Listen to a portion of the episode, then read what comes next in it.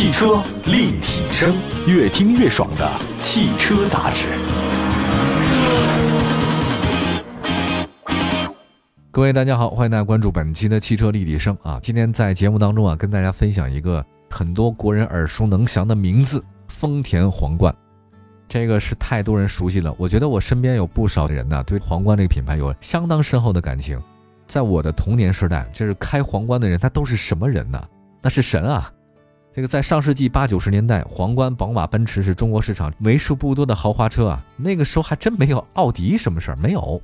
那么作为丰田家族最负盛名的高级轿车，皇冠历经六十余年、十五代车型的更迭，我它的这个车的可靠性、豪华舒适感，深得我辈的信赖。而且皇冠的这些车里面，那个外形最好看的，然后空间最大、配置最高的。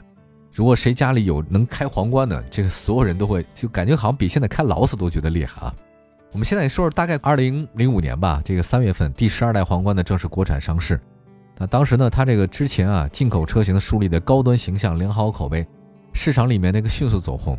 二零零九年第十三代皇冠的国产上市，四点三升的 V 八版本，哇，V 八朋友，现在谁还能看得见 V 八的这个车型啊？我觉得这个太怀念了哈。二零一五年第十四代国产皇冠上市啊，外形呢，当然它变得更年轻了，但是有个问题，就是它的同门的雷克萨斯啊 ES 呢是强势崛起，还有一个就是德系豪华品牌啊，同级别车型价格不断走低，就皇冠虽然是很好，但是二零一五年之后第十四代皇冠上市啊，比较难找回往日的辉煌了。啊，它竞争对手太多，所以它在二零二零年四月二十八号呢正式停产，就这个让我们唏嘘不已啊，就是在疫情期间嘛。历经十五年，共三代车型的变迁，国产皇冠一共生产了四十八万三千六百七十九辆，这个有零有整。作为轿车皇冠，其实结束了它的旅程，但是现在呢，这个皇冠变成了一汽丰田皇冠品牌，以全新的形象和品牌的产品，开启了新的故事啊！我非常喜欢。比如说现在呢，是由一汽丰田负责销售的威尔法，在今年的四月十九号换新升级为皇冠威尔法，这个就很酷啊！车头那种皇冠的标替代了牛头标。哇，我一直觉得皇冠标更上档次啊！八月二十七号，一汽丰田皇冠品牌旗下的 SUV 皇冠陆放正式的上市啊！这官方售价二十七万五千八。这目前呢，一汽丰田皇冠的品牌呢提供两款车型，一个是豪华的 MPV 威尔法和刚刚上市的陆放。一汽丰田呢希望通过皇冠之名提升他们的形象，带动销量。但我觉得对这种一汽丰田操作啊也不陌生，比如最成功的案例呢，大家记得吗？梅赛德斯那迈巴赫 S 级和迈巴赫的 GLS 级，对吧？这个大家都知道，梅赛德斯奔驰、迈巴赫一脉相承。但是我这个高端品牌跟你还不太一样。那么对于皇冠品牌呢，一汽丰田真的是有期待。嗯，我看他们的领导也说了，皇冠品牌不再局限于轿车，而是升级为覆盖多品类车型，以深厚底蕴成就个性魅力的一汽丰田高端子品牌。它将穿透用户年龄层，以独有的皇冠级标准。为中国用户提供更高级、更智能、更尊贵的体验。当然，他们还有很多领导都说了其他的这方向的话，我就不重复了。再说说一汽丰田现有的产品线和市场状态啊，这皇冠陆放是它战略型车型。呃，在普拉多和兰德酷路泽多种原停产之后呢，一汽丰田现在没有高端 SUV，皇冠陆放就是它的全新 SUV，也是它的高端 SUV。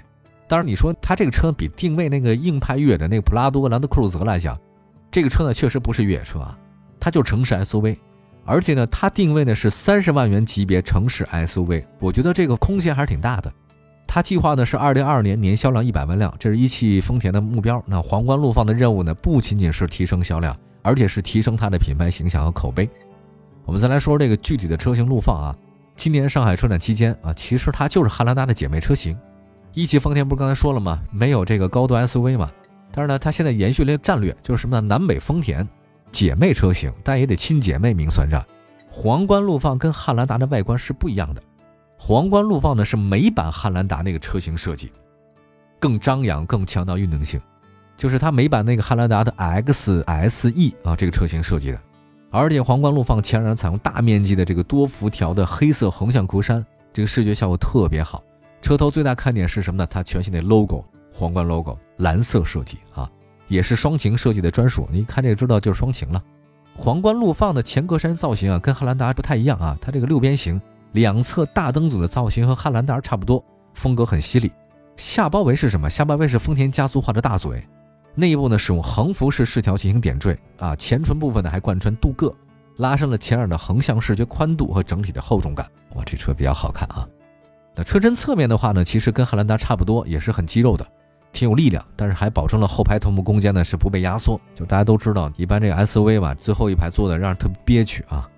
为什么呢？老得低头，没办法，因为这个空间就是这么有限。如果你不想有限的话，你买 MPV 了啊。再来看一下皇冠的尾部设计，确实是很敦实啊。它那个内凹的梯形牌照框呢，增加了层次感。下包围呢，同样是贯穿式的镀铬条啊，排气布局是单边两出，还是挺好看的。我们再来看一下，它轴距是二八五零，跟汉兰达差别不大，有五座、七座版。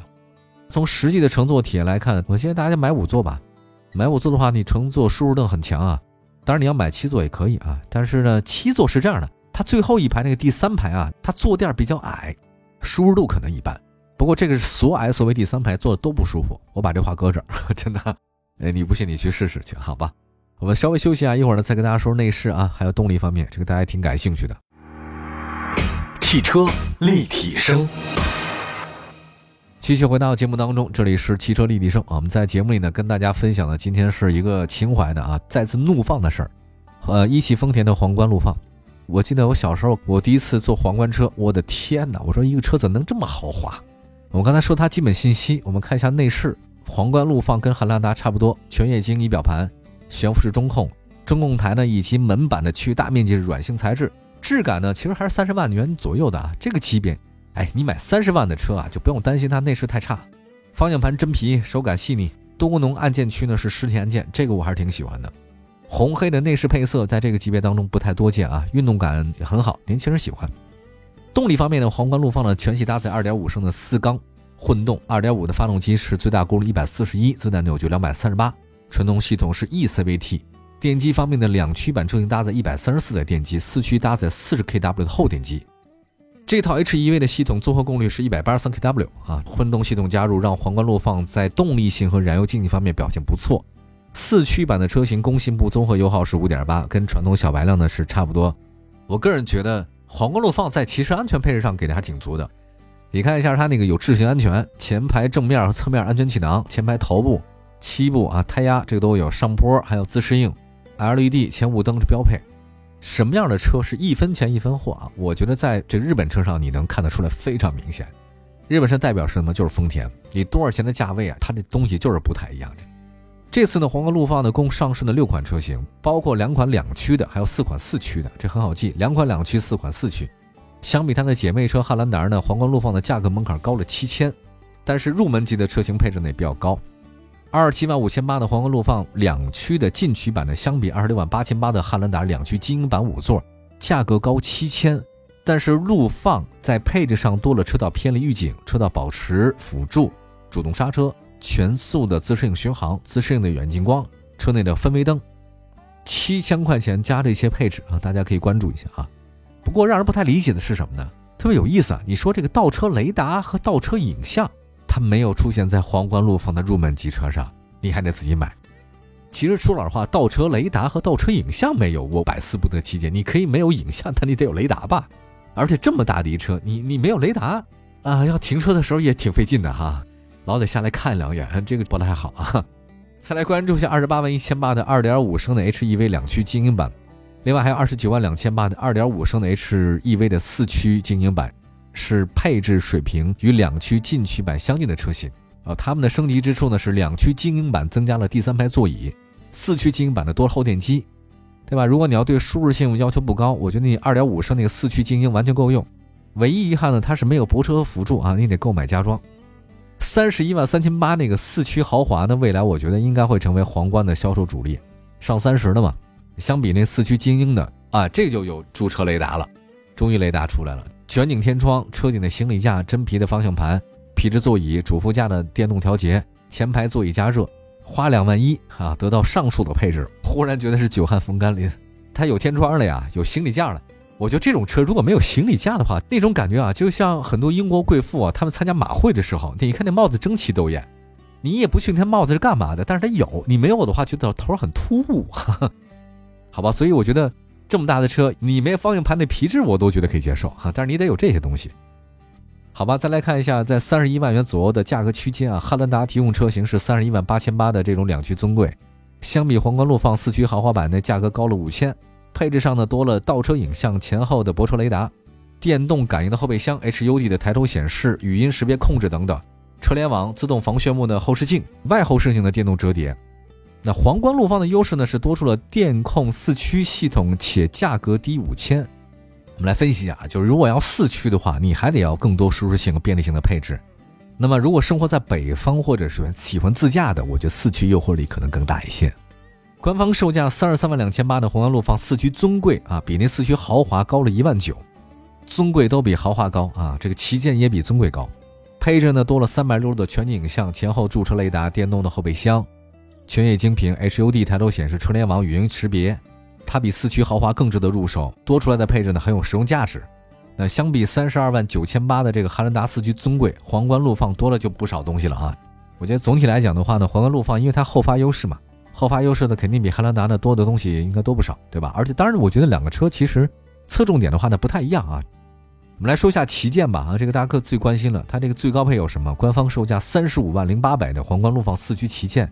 配置上呢，比那个刚才说的尊贵还多了并线辅助、倒车车侧预警、感应后备箱、方向盘加热、前排座椅通风、后排座椅功能加热、驾驶位的电动座椅的记忆、GoBL 的音响有了，这个音响上档次了，面部识别、流媒体后视镜、外后视镜的记忆、车载空气净化器。呃，相比汉兰达那个四驱至尊，差别不大。